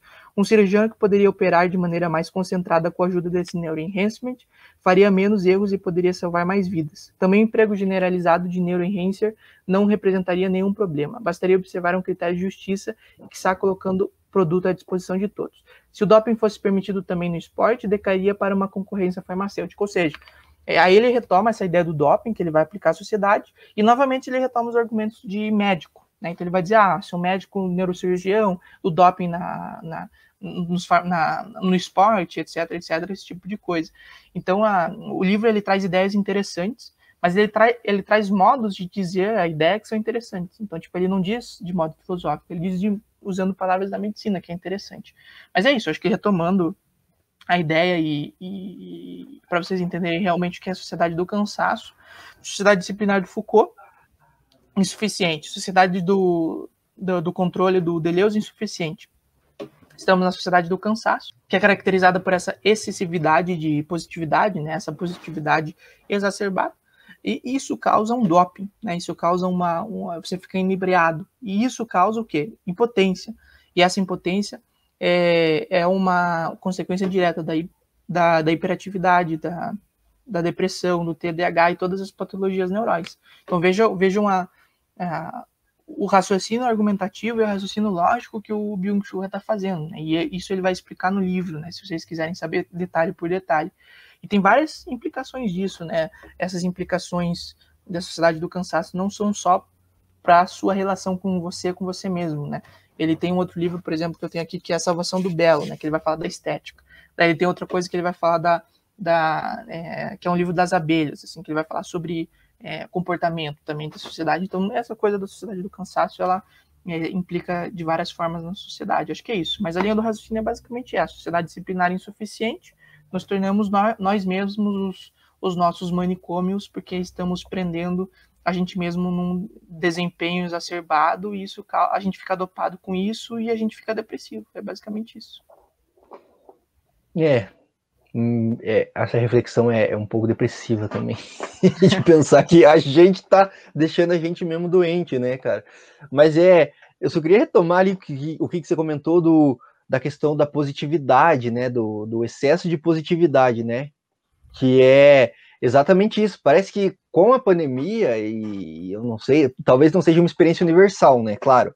Mas o que eu sinto, assim, tenho observado, é que com a pandemia, a quarentena, o home office, o EAD, parece que esse negócio foi elevado à enésima potência, assim, né? Porque, cara, agora realmente não tem um tempo que você não está produzindo, né, cara? Tipo, você ou você está trabalhando na frente do PC, eu, por exemplo, estou trabalhando na frente do PC aqui agora, 8 horas por dia, 6 horas por dia, que seja. Aí eu dou uma pausa, mas ó, o meu celular tá tocando, tenho que resolver coisas, tem que resolver buchas, tem que resolver trampo da faculdade, tem que resolver negócio do trabalho. Aí vai para aula à noite, mais PC aqui. Aí eu vou dormir, já o WhatsApp toca, já tem que resolver coisas. Acorda já com um monte de notificação no celular. Então, quer dizer, a gente tá sempre produzindo, a gente não tem esse espaço que a gente pode escolher não produzir, né, cara? Que é isso que você falou, né, da, da potência negativa, eu acho, né, que é o termo, né? Que é tipo, pô, não, eu tenho que fazer isso, mas eu não vou fazer isso agora, eu vou fazer isso depois. Eu escolho fazer isso depois. Eu escolho é, agora, nesse momento, eu vou, sei lá, assistir um filme, porque é importante assistir um filme. Eu vou ler um livro, é importante ler um livro. Não, eu vou só relaxar, não vou fazer nada, vou refletir. O tédio, né? Ou o ócio também, né? Que, que é importante para você refletir, para você pensar, pô, olha o que, que eu fiz no meu dia, cara, e daí não rendeu nada, e aí e com isso você vai estar tá construindo seu senso crítico, você vai estar tá se tornando uma pessoa melhor, e até isso é negado da gente, entendeu? E até isso a gente abre mão de bom grado, eh, parece, né? Tipo, não, eu vou dar esse tempo de ócio, onde eu, eu vou estar me construindo, ou eu vou estar refletindo, para poder produzir mais e mais e mais, e é isso que, que gera essas essas é, patologias, né, que ele vai colocar. Porque, mano, imagina assim um, um, motor, né? Não, não querendo comparar as pessoas a máquinas, né? Mas imagina um motor que ele vai trabalhar 24 horas por dia, tá ligado? Com é, coisa mecânica, né? Encosto mecânico, assim, desgaste mecânico. Uma hora essa peça vai espanar, cara, entendeu? Uma hora vai dar tanto atrito que vai quebrar o motor, tá ligado? E, tipo, cara, sua psique é, não é igual, né? Mas é meio parecido, assim, cara. Você vai tá todo momento, assim, ligado no 220, até o momento que seu cérebro vai olhar para você e vai falar, mano, para com isso, cara, tá ligado? E aí você vai quebrar, e aí você vai ter depressão, ansiedade, tá ligado? Síndrome do burnout, que é uma parada nova na história da humanidade, né, cara? Tipo, cara, gente com 30 anos aí espanando, tá ligado? Tipo, E, e aí, rico vai fazer, né, retiro no Tibete lá, né, vai dar um rolê na, na Suíça para ah, síndrome do burnout. E, e, e, nós aqui, que somos Zé Ruela, entendeu? O que, que nós vai fazer quando tem uma síndrome do burnout, tá ligado? E é isso que, que a gente tem que pensar, né, também. Eu acho que é isso que ele vai colocar dessas patologias, né, fazendo um link daí com tudo que você falou, né. Eu acho que, que, que é por aí. É, exatamente, assim, só para complementar o que você falou, um, talvez é quando a gente pensa isso, as pessoas podem pensar, ah, mas eu posso, eu posso escolher não ser assim, digamos assim. Isso, isso até essa negação desse da sociedade do cansaço e você dizer, olha, eu posso melhorar sozinho, eu posso, sei lá, ter um psicólogo e melhorar, e eu posso escolher até é, até não não estar sujeito a esse mundo. Esse tipo de pensamento é até um pensamento que é consequência dessa, desse modo de ser contemporâneo do cansaço. Porque você está pressupondo que você é uma ilha, né? Que você não. Você escolhe ter interferências das outras pessoas, do mundo, do Instagram, do Facebook, você escolhe, né? E existe alguma coisa dentro de você que é tipo uma chave, você fala, não, agora eu vou desligar o Facebook, agora eu vou desligar o Instagram, agora eu vou desligar a preocupação do chefe, agora eu vou desligar a faculdade, agora eu vou desligar a televisão, né? Então, tipo, é, você acha que existe esse tipo de coisa dentro de você é, em que você é suficiente para melhorar esse tipo de coisa. E, e, não é isso que o Bill Chua está falando. Tipo, isso não é, uma, não é uma patologia individual, é uma patologia da sociedade.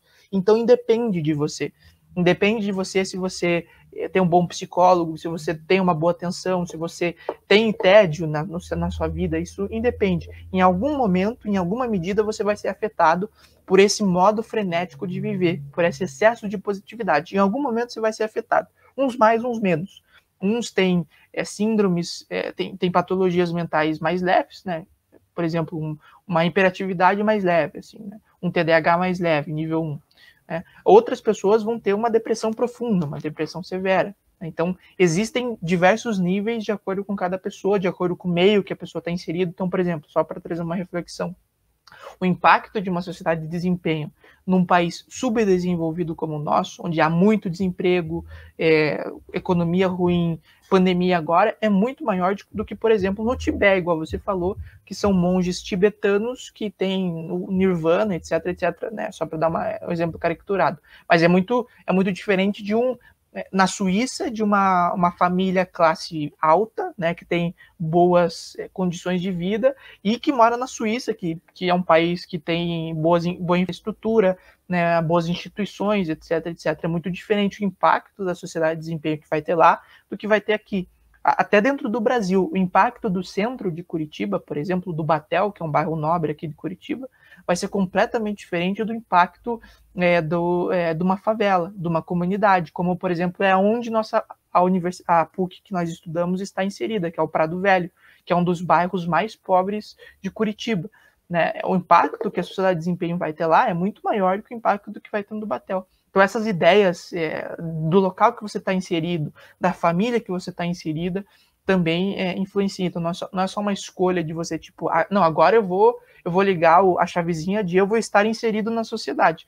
Não, então não é assim. Então é uma coisa, é uma coisa assim, é, da totalidade. A totalidade que influencia você e você influencia na totalidade, etc, etc. Então não é, não é aquela questão que alguns, voltando à nossa, nossa conversa inicial, alguns filósofos de Instagram vão dizer é, que tipo não você você você faz aquilo que você quiser né até até uma frase que eles usam bastante que eu acho que é do, do Ortega y Gasset é, você é aquilo que. do Pequeno Príncipe. Você é aquilo que cativa, do Pequeno Príncipe. Da ideia do Ortega y Gasset. É, é, você, você escolhe é, o, as pessoas. Eu não me lembro certinho, mas é você escolhe é, o, que, é, o, que, o que você vai fazer de si mesmo com o que as pessoas acham que você é. Basicamente isso, alguma coisa. Então, tipo, ele está dizendo que, ah, não, você pode é, fazer o que você quiser com aquilo que as pessoas acham que você é. Então, tipo, dá total liberdade para você é, melhorar, para você é, é, abordar as coisas do mundo, etc, etc. Então, alguns filósofos do Instagram vão dizer isso. E não é assim, você não consegue é, se, se separar da sociedade e fazer o que você quiser com aquilo que fazem de você. Não é assim. Você não pode é, tirar tudo, todas as suas influências, como você foi criado, onde você estudou. Você não pode tirar isso de você mesmo é, para se tornar uma pessoa melhor, entre aspas, digamos assim. Isso até seria uma violência contra você mesmo. E até um autor que eu não falei, que o Byung-Chul usa aqui no livro, que é o Badrilhar. Ele usa o conceito de violência é, violência conceitual e violência psíquica do, do Baudrillard, que é justamente isso. Né? Isso é uma coisa que o Baudrillard vai falar que o Byung-Chul retoma que você é, se tornar uma pessoa que não é você, né? Uma pessoa, por exemplo, aqueles memes do, do Instagram de tipo, ah, você acorda às 5 da manhã, aí vai correr 20 quilômetros, aí você vai para a savana africana, não sei o que, esse tipo de meme.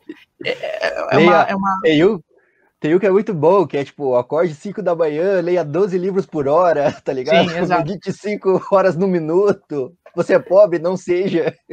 pois é, é uma ironia do pessoal dizendo é, assim, desse, desse processo de, de ser empreendedor de cada vez melhor, né?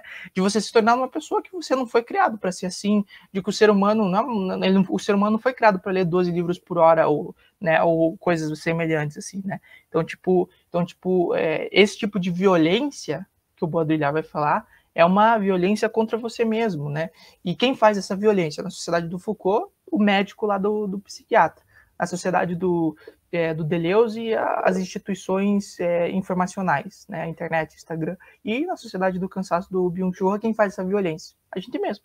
A gente escolhe é, nos mutilar, nos mutilar psicologicamente, né? A gente escolhe é, nos machucar mesmo, assim, a gente leva a gente ao limite, né? Até a gente espanar, igual você falou, né? Então a, gente é como se a gente fosse tivesse dirigindo um carro e, e, e apertasse lá na primeira marcha é, está 80 km por hora na primeira marcha ali. Tipo, é isso, você está forçando o motor, uma hora ele vai explodir e, e o, o, carro é nosso, a gente pagou e a gente está fazendo isso com a gente mesmo, né? A gente, a gente tá, sabe que, né, que é ruim, né? Mas infelizmente a gente faz esse tipo de coisa. É basicamente isso que o Bill Churra está falando. Total, total. É, e é isso aí mesmo que você falou, né? Tipo, autoajuda, se fosse fácil, né? Autoajuda, sim, né? Tipo, não, não tinha tanto livro, não precisava tanto livro de autoajuda, né? Bastaria uns dois, três, assim, tava todo mundo suave, né? Tá ligado? tipo, não é autoajuda, né, cara? E pau no cu da autoajuda também. Mas, só para encerrar, então, cara, porque a gente é, tá falando bastante aqui e, e, filosofia é isso, né, cara? A gente vai falando, a gente vai se empolgando, e aí a gente vai lembrando, é, e, e não para, né? Uma coisa vai puxando a outra também. Mas trazer um pouco é, algum elemento de cultura pop aqui para a galera que curte o canal aqui, que gosta de cultura pop também, né? É, nem tanto cultura pop tanto aqui, eu vou trazer mais uma literatura, né? Que daí não é literatura filosófica mais, é mais literatura mesmo. Que também é crítica, vai. Eu coloquei dois livros críticos aqui para a gente só debater um pouquinho. Que é 1984 e Admirável Mundo Novo, né? É, que eu acho que você já, já, já conhece as obras, né? Daí eu acho que você também pode explicar para a galera aí, né? Se eu estou viajando, se eu fiz um paralelo nada a ver também, porque pode ser, né? A minha cabeça é meio lisérgica, né? Às vezes faz uns paralelos nada a ver. Mas o que, que eu acho aqui? Por exemplo, em 1984, né? Não o ano, o livro, é o, o George Orwell, que é o autor, né? Ele vai descrever um, um, estado totalitário, né, onde a gente tem um, um, o grande irmão, né, o partido, né, comandando as coisas com mão de ferro, assim, né, e aí lá eles proíbem é, a imprensa livre, mudam até as palavras, criam um novo dicionário, né, e tudo mais, privando a gente de liberdade, né, criando esse estado totalitário mesmo, só que ali mais militarizado, né, no estilo que a gente tinha ali na concepção até na época da Guerra Fria, né, esse estado totalitário. Já em Admirável Mundo Novo, o Huxley, ele vai falar uma parada mais diferente, eu, eu enxergo assim. Ele dizia que a gente mesmo daria a nossa liberdade, trocaria ela por pequenos momentos de prazeres intermináveis, né? Então, ah, você tem um momentinho de prazer agora, você tem um momentinho de prazer agora, pequenas gotas, né, de, de prazer, assim. É, e aí, com isso, a gente mesmo abriria a mão da, da nossa liberdade, né? Cederia a, a, a cultura banal, né, trivial. E aí, se o, Or o Orwell temia que a sociedade caísse numa ditadura controlada mão de ferro por partido, militarizada e tal, uh, que diria para a gente o que é bom, o que é verdadeiro, o que é, o que é cultura, o que não é cultura, o Huxley acreditava que o que nos tornaria passivos seria esse excesso de informação, né? Que afogaria basicamente a gente e deixaria a gente paralisado, né? Então, nesse caso, aí é uma pergunta mesmo, tá? É, faz sentido dizer que o Orwell está olhando a sociedade disciplinar Foucaultiana ali, que vai controlar, domesticar as pessoas, e o Huxley antevê uma sociedade da performance, né? Onde o indivíduo mesmo entrega essa liberdade afogado por, por tanta informação, assim. Faz sentido isso ou, ou nada a ver, assim? Acho que a resposta curta, sim, faz sentido, faz total sentido. É, a resposta é, longa, assim, depende, porque é uma coisa interessante quando a gente faz essas analogias, até, por exemplo, o exemplo que eu dei do, do filme, né, do documentário, você exagera um ponto, né, então, no caso ali, eles, exageraram aquele ponto da tecnologia ser maligna e tal, e tá te controlando. Eles exageraram isso para te mostrar uma coisa que é muito sutil na sociedade. É, no caso do Orwell, eu vejo a mesma coisa, porque o Orwell escreve o 1984 como uma sátira à União Soviética, é, de, desse estado totalitário que ele vai chamar, né, estado autoritário, e em que essas estruturas de poder e de dominação são elevadas ao extremo, ao ponto que o grande irmão do livro ele controla até as palavras, ele controla até os fonemas. Tem até uma passagem no livro que ele fala dos fonemas. Então, tipo, esse controle disciplinar é levado ao extremo, é quase carica, caricaturizado pelo Orwell e pela essa representação que ele faz da União Soviética. Né, um outro exemplo é o Animal Farm, né, o, a Fazenda dos Animais lá do, do livro, que também é uma sátira à União Soviética, e ele caricaturiza de novo, novamente. Então é, é uma forma argumentativa que ele usa para demonstrar o que está acontecendo. No caso do Foucault, que é uma teoria filosófica completamente refinada, ele vai, ele vai dizer a mesma coisa que o Orwell está dizendo, né, da sociedade que controla disciplinarmente e tal, mas ele vai fazer isso de uma maneira muito sutil. Então ele vai dizer, em vez assim do de, dele escrever, não, a sociedade controla os fonemas de cada um pelo grande irmão dessa forma exacerbada, exagerada, ele vai dizer, não, acontece são os corpos dóceis, é um controle assim é, da, da, dos manicômios, das escolas, né, todo mundo está estruturado nesse sistema, né, então é uma coisa bem, é, bem interessante, é um bom exemplo para entender, acho que isso é importante quando a gente está construindo conhecimento, está entendendo alguma coisa e quer entender alguma coisa, a gente pega esses exemplos caracterizados para a gente entender realmente o que está acontecendo. Mas quando a gente transporta essa coisa para a realidade, as coisas são muito sutis, são bem mais sutis do que a gente pensou na cabeça, entendeu? Então, essa é uma diferenciação muito interessante. E no caso do Admirável Mundo Novo, eu acho que perfeitamente também a, mesma coisa, né? Eu acho que a gente, o que o, que o Huxley está tá descrevendo é uma coisa muito caricaturada, né? Uma distopia. É, ele estava inserido nesse contexto ele escreve o livro como uma sátira das novas tecnologias que estavam acontecendo, e daí ele imaginava, ó, as tecnologias vão nos dominar, a gente vai ser dominado pela tecnologia. Foi uma coisa que, que permeou muitas pessoas aí no, na segunda metade do século XX, as pessoas estavam muito, nossa, a tecnologia vai nos dominar, etc, etc. É bem nesse contexto do Matrix, por exemplo. Né? Então ele, ele exagera para nos dar uma lição, para dizer, olha, talvez a gente precise olhar com mais cuidado para a tecnologia e tal. Então, por isso que se chama até distopia. Então, naturalmente, naturalmente o que o Byung-Chul faz é uma descrição muito mais sutil, né? E ele faz uma, é, uma, uma visão pessimista, porém realista. A visão do, do tanto do Orwell quanto tanto do Huxley é pessimista, eles veem completamente negativo a sociedade da URSS, por exemplo, União Soviética, e a sociedade futurística que o Huxley está desenvolvendo, eles vêm completamente negativo, mas eles fazem isso de maneira é, utópica, de maneira ideal. Né? No, caso, no caso do Huxley, é uma distopia que é uma utopia ao contrário, né? uma utopia da desgraça, digamos assim. Então, eles fazem isso de maneira idealizada, de maneira caricaturizada, para nos dizer: olha, tomamos cuidado.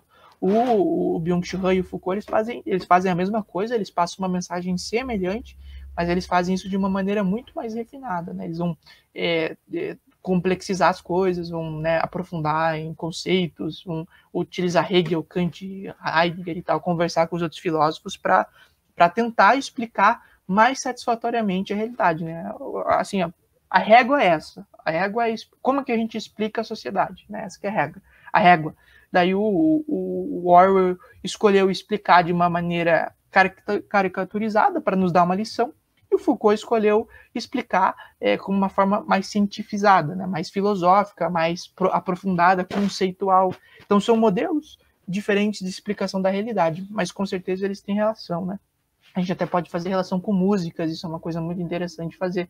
Com certeza, é, vários autores é, do nosso tempo e do tempo assim da sociedade disciplinar de Foucault, com certeza escreveram músicas, livros, é, outros livros de romance também, filmes até, que representam muito bem isso que, eu, isso que chamam de espírito de um tempo, né? Essa, essa questão de espírito de um tempo é, uma, é um é conceito que vem da filosofia alemã, é, principalmente de Hegel e do idealismo alemão, que eles vão dizer que um certo tempo, né, um tempo histórico, ele tem um certo espírito, que é uma alma, né, um certo, é, um certo, é, assim, uma essência, digamos assim, né? E essa essência se apresenta na realidade, né? Esse espírito se apresenta na realidade. Então, no caso do, do Foucault, o espírito era essa sociedade disciplinar.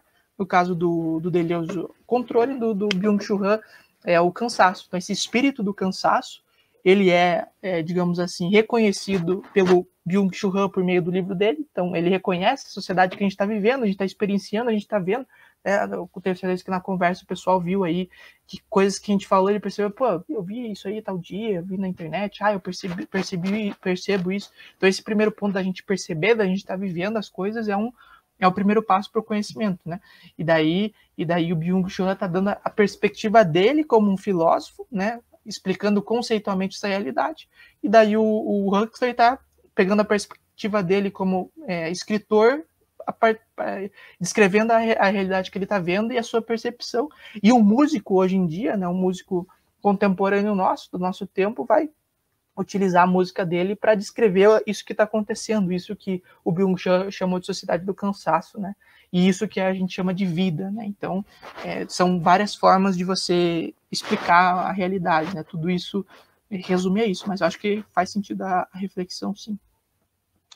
Legal, legal. E é interessante, e bom pontuar também, né? Porque é, tem gente também usando 1984 aí como referência política, né? Pode usar também, né? Mas não, acho que não era esse o propósito da obra, né? Mais uma literatura, né? Mais uma crítica à sociedade também, né? Mas tudo bem. Mas é, é isso que você falou, né? A, a, o entendimento do, dos autores, dos filósofos e dos artistas sobre, sobre um tempo refletem na produção desses artistas, né? E cada um vai fazer a sua maneira, né?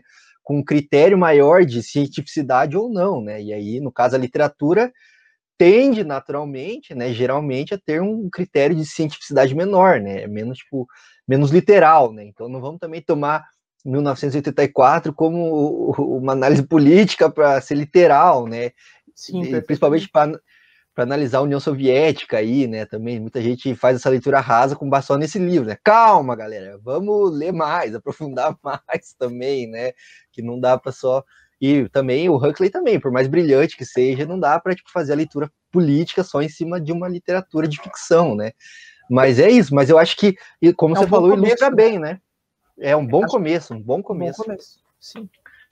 E ilustra bem, né? Tipo, de, mastiga bem, assim, para quem quer começar a entender as coisas, tipo, como, como, mas não pode parar aí também, né? Tem que é, aprofundar, tem que aprofundar, né, a crítica. Mas é isso, cara. Então, acho que com essa, com essa análise política da cultura pop, eu acho que a gente consegue encerrar esse, esse episódio aqui.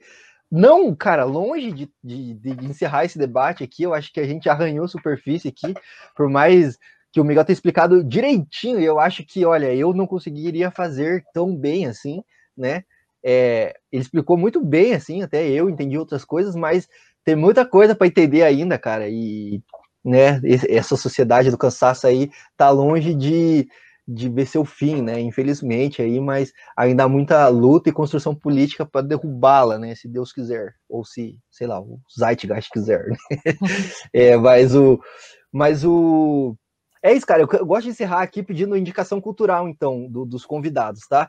Então, é, se você tiver algum filme, livro, você citou aí algumas coisas já, né? Alguns autores, citou aí o Dilema das Redes também mas algum filme, livro, produto da cultura pop para a pessoa entender essa sociedade do cansaço, assim, falar, hum, tô entendendo melhor, o que, que você indicaria, assim? Bom, acho essa, essa, essa ideia da sociedade do cansaço, deixa eu pensar um filme é, bacana, assim, é, um, um, primeiro filme que vem à mente é um filme é, chamado Melancolia, que é, que é, que é do, do Lars von Trier, mas esse é um filme muito é, assim, profundo, sabe? É, tipo, não é para todo mundo, sabe? Eu acho que ele até é um filme é, que algumas pessoas veem e odeiam, porque é tipo um filme longo e, e, e ele é meio para as pessoas assim, arrastado, né? Arrastado, exatamente. Ele é arrastado assim, e justamente representa muito bem. Eu acho que é, essa que é a ideia. Eu estava tentando pensar um outro filme, assim, uma outra indicação que, que fosse mais palatável, mas não me veio. Eu acho que Melancolia representa muito bem essa essa sociedade. Eu acho que é a sociedade frenética, mas outro filme que eu acho que também representa muito bem, é, não, não, que não é, não é esse ponto psicológico, né? Eu acho que o Melancolia representa muito essa ideia psicológica é, das relações que a, que a sociedade agora tem com a gente. É, tem um, outro filme que eu acho que representa é, o, o, tempo frenético que nós estamos vivendo, que é o Lobo de Wall Street também. Eu acho que é, esse filme é muito bom porque ele representa muito essa, essa, essa ideia de produzir mais, de ser mais, de sempre estar ali, tal, tal, tal. Acho que é uma coisa muito, é, muito, muito interessante. Tem outro filme também que me veio à mente agora, que é um filme mais político, então nós temos essa perspectiva psicológica do, do Melancolia, nós temos essa perspectiva econômica e do tempo do, do Wall Street, nós temos uma perspectiva mais política, que é um filme chamado Sorry to, to Bother You, né, que é é, desculpe por incomodá-lo, alguma coisa assim, né, tradução.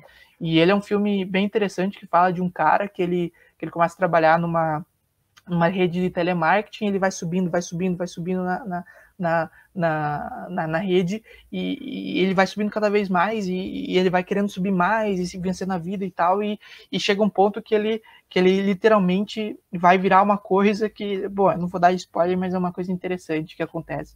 Ele vai virar uma coisa muito né? Ele vai virar um, assim, um, um ele precisa ter força, precisa coisa para produzir, então ele vai virar uma mistura de vários é, animais que, que, que, são fortes e tal, e então tipo ele vai virar um, é, um animal laborians, para pegar ali um, uma coisa que a gente não falou do livro, que foi da Hannah Arendt, né? Vai virar um animal que trabalha, então ele não é mais um ser humano, então ele acaba é, querendo subir tanto ali na, na, empresa de telemarketing dele que ele acaba virando um animal que trabalha, basicamente, né? Eu não vou dar o spoiler do que acontece exatamente, mas assistam lá. E daí eu acho que esse representa uma ideia muito, muito política do que é do que acontece nessa sociedade, né, que nós estamos vivendo de, de intensa produtividade. Legal, legal. Boas indicações. Esse último não vi, mas é, é com o, o maninho do Judas e o Messias Negro, né? o Isso. ator do Judas e o Messias Negro. Muito bom, isso. muito bom. Vou conferir também. É, então é isso, Miguel. Obrigado, cara. É, gostei pra caramba desse episódio. Assim, é um dos que eu estava mais esperando, assim, porque, cara, quando fala de filosofia, assim, eu, eu me amarro mesmo, eu gosto muito de discutir e perco a noção do tempo, né? Mas então é isso, cara. É, deixar aqui, então, para vocês seguirem o Miguel lá nas, nas redes sociais também é, acompanharem o trabalho dele lá. E se quiser dar algum recado final aí, cara, agora fica à vontade aí. Eu acho que é isso. Eu queria agradecer pelo convite, agradecer pela gentileza, agradecer a todo mundo aí que escutou até o final e, e gosta dessas reflexões. Assim, eu acho que é, eu acho que é importante. É, nem todo mundo, nem todo mundo vai, vai assim curte, né? Vai achar interessante, mas é, é, agradeço a todos que acham e cada quanto mais gente achar, melhor, né? Acho que isso que é a grande ideia. A gente precisa desbravar esse mundo é, do pessoal aí superficial, do pessoal que, que quer que esse mundo continue e trazer um pouco de reflexão. Acho que essa, essa que é a ideia, né? E naturalmente, como a gente está lutando contra um, um, um, manicômio da sociedade disciplinar, as informações da sociedade do controle e a gente mesmo da sociedade do cansaço não é fácil, né? Então a gente tem que realmente ir, ir de pouquinho em pouquinho. Então, acho que é isso. Queria agradecer a todo mundo e, e desejar aí um, um excelentes estudos. Valeu, valeu. E é isso, galera. Muito obrigado também para você que ouviu a gente aqui, assistiu até o final, cara. É, eu sei que não foi fácil para vocês, né? Filosofia nunca é o caminho mais fácil, cara, mas sem dúvidas ele se torna mais prazeroso com o tempo e o mais revolucionário também, né? Eu acho que esse é o papel da filosofia também, né? Que nem o Miguel comentou ali, cara, a gente não não pode baixar a cabeça também, não, senão vai todo mundo ficar doido, cara, entendeu? Vai todo mundo perder sete parafusos da cabeça, e é isso que eu acho que essa sociedade quer, entendeu? Que a gente só fica apertando o botãozinho e reproduzindo as coisas, e nada a ver isso, tá? Então esse podcast se presta a um papel político também. E se você gosta desse tema, gosta aí dessas reflexões, política, cultura pop, filosofia, não deixa de acompanhar a gente aí no indotalks.com.br. Não deixe de seguir a gente nas redes sociais. Compra aí os livros que a gente indicou, vai estar tá no, no comentário fixado aí. Você já dá uma força para a gente aí, né? A manter esse podcast, porque até o momento a gente não é financiado por ninguém, a gente faz tudo na raça aqui. Então, se vocês ajudarem, a gente fica muito feliz, né? Então é isso, pessoal. Siga a gente nas redes sociais. Esse podcast também tá Spotify, Deezer, Google Podcast, enfim, tá em todos os lugares que agregam podcasts no mundo, assim, e na internet. E também, se tá vendo no YouTube, já deixa o like, comenta, compartilha, se inscreve no canal, ativa no sininho, todas aquelas as coisas, né? E boa, gente, tá certo? Então é isso, brigadão, muito obrigado, um abraço e até a próxima!